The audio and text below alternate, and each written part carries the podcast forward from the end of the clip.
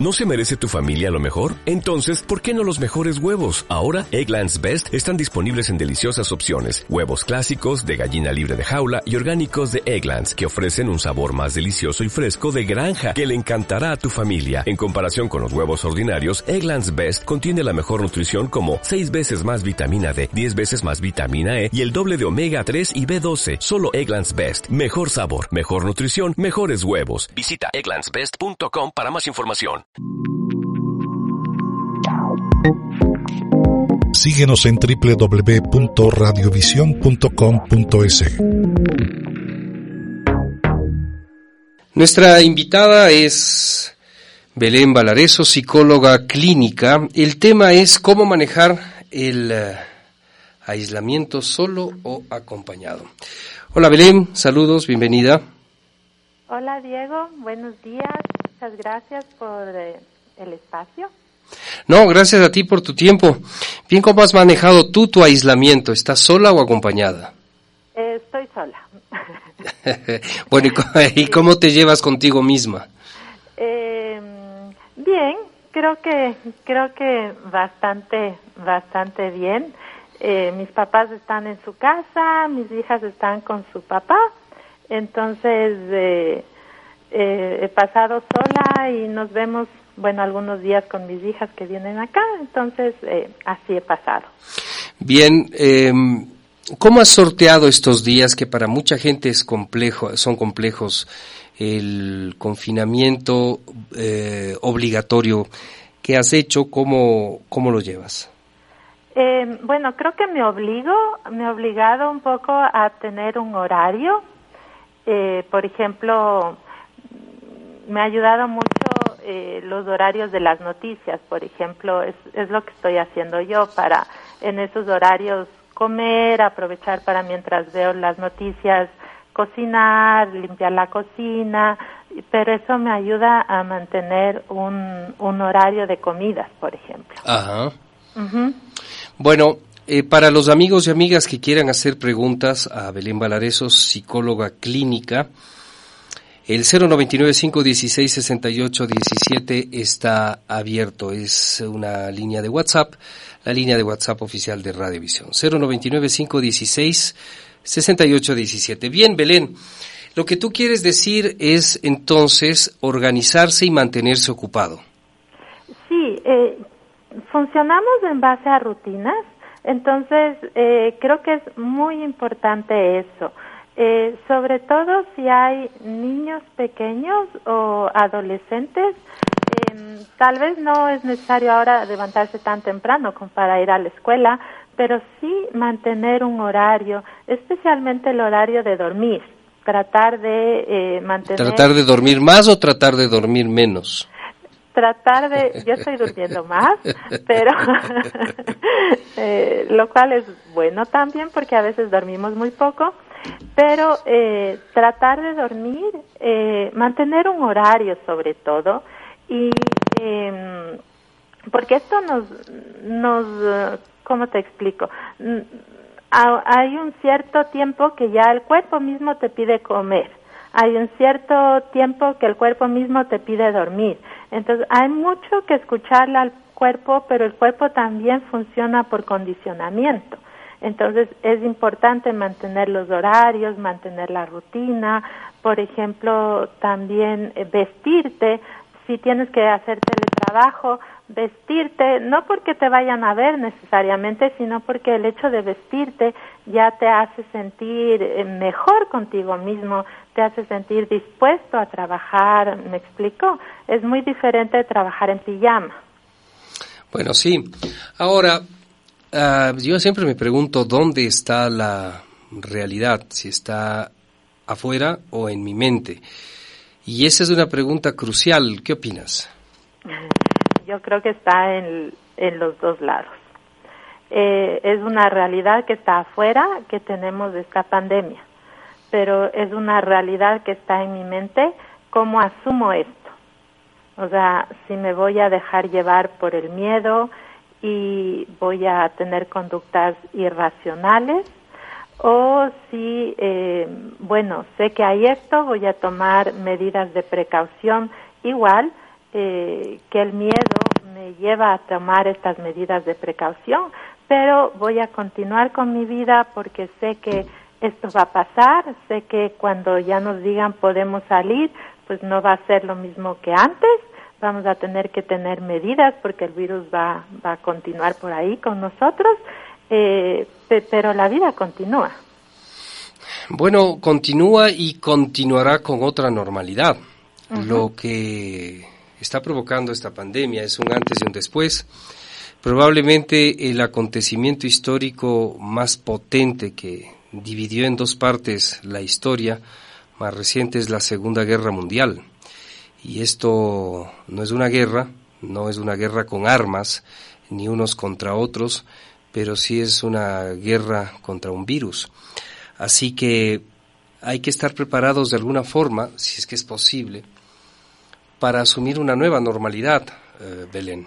Sí, creo que es muy importante eh, no cerrarnos al instante de ahorita, ¿no? O sea, no cerrarnos a, bueno, ahorita no puedo salir, ahorita no tengo trabajo, se me cancelaron todas las citas que tenía, eh, que, es una realidad, sino, bueno, ahora qué voy a hacer eh, tal vez en dos semanas, tal vez en un mes, no sabemos cuándo, eh, pueden ser dos meses. Esto va a poquito a poquito ir, ir aflojando y poquito a poquito vamos a poder retomar la normalidad, pero tenemos que prepararnos para eso porque seguramente va a ser de una manera diferente, no a como estábamos acostumbrados. Entonces, eh, siempre hay que plantearse escenarios y, estar preparado para, para lo que viene. Bueno, em, yo soy de la filosofía de las abuelas a cada día su afán, a la vida es ahora, y en realidad prepararse, para mí, yo me pregunto, ¿qué significa prepararse? Porque no sabemos lo que, lo que va a suceder, ni cuánto va a durar. Así que me parece que un día a la vez, o como diría un boxeador, un round a la vez suficiente. Belén, ¿qué nos recomendarías entonces para hacer más llevadera esta, eh, esta, esta cuarentena? Eh, lo que yo recomiendo es eh, especialmente con los niños, hablarles siempre y con los adolescentes, hablarles siempre con la verdad, qué es lo que nos está pasando, qué está sucediendo, eh, recibir todas esas emociones que pueden surgir, no solamente de ellos, sino de las personas adultas también, y validar esas emociones. O sea, eh, tengo miedo, tengo angustia, estoy triste, eh, quiero ir al colegio pero no puedo.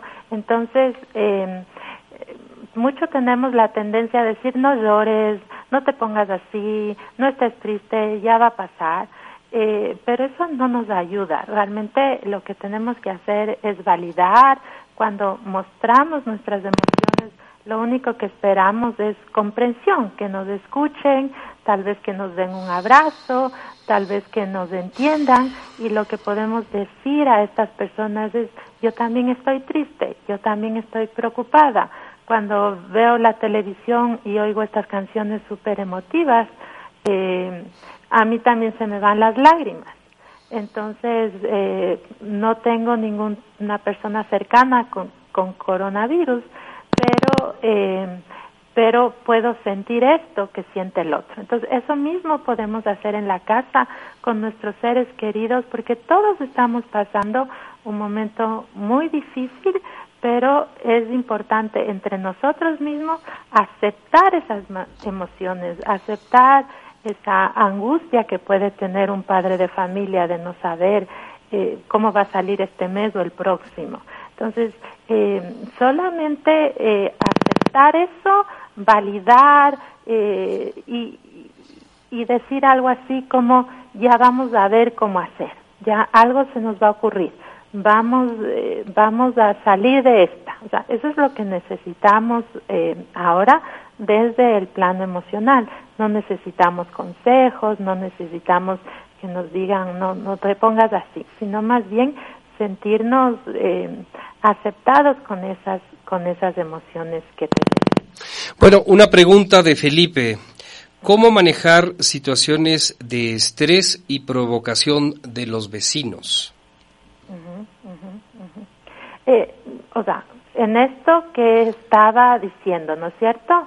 Eh, si los vecinos provocan, es porque los vecinos eh, están también angustiados, tienen también miedo, entonces un poco validar eso, o sea, validar la angustia y el estrés que los vecinos pueden tener y tal vez eh, no caer en la provocación, pero para no caer en la provocación tenemos que entender qué les está moviendo. ¿Me explico? Y lo que les mueve es el miedo, que yo también tengo miedo, pero él tal vez tiene un miedo eh, un poquito más exagerado, ¿no? Un poquito un miedo que, que puede incluso llevar a conductas irracionales. Entonces, eh, hay, que, hay que entender al otro primero y desde ahí vamos a tener la sabiduría para, para poder actuar. No sé si eso eh, se puede entender.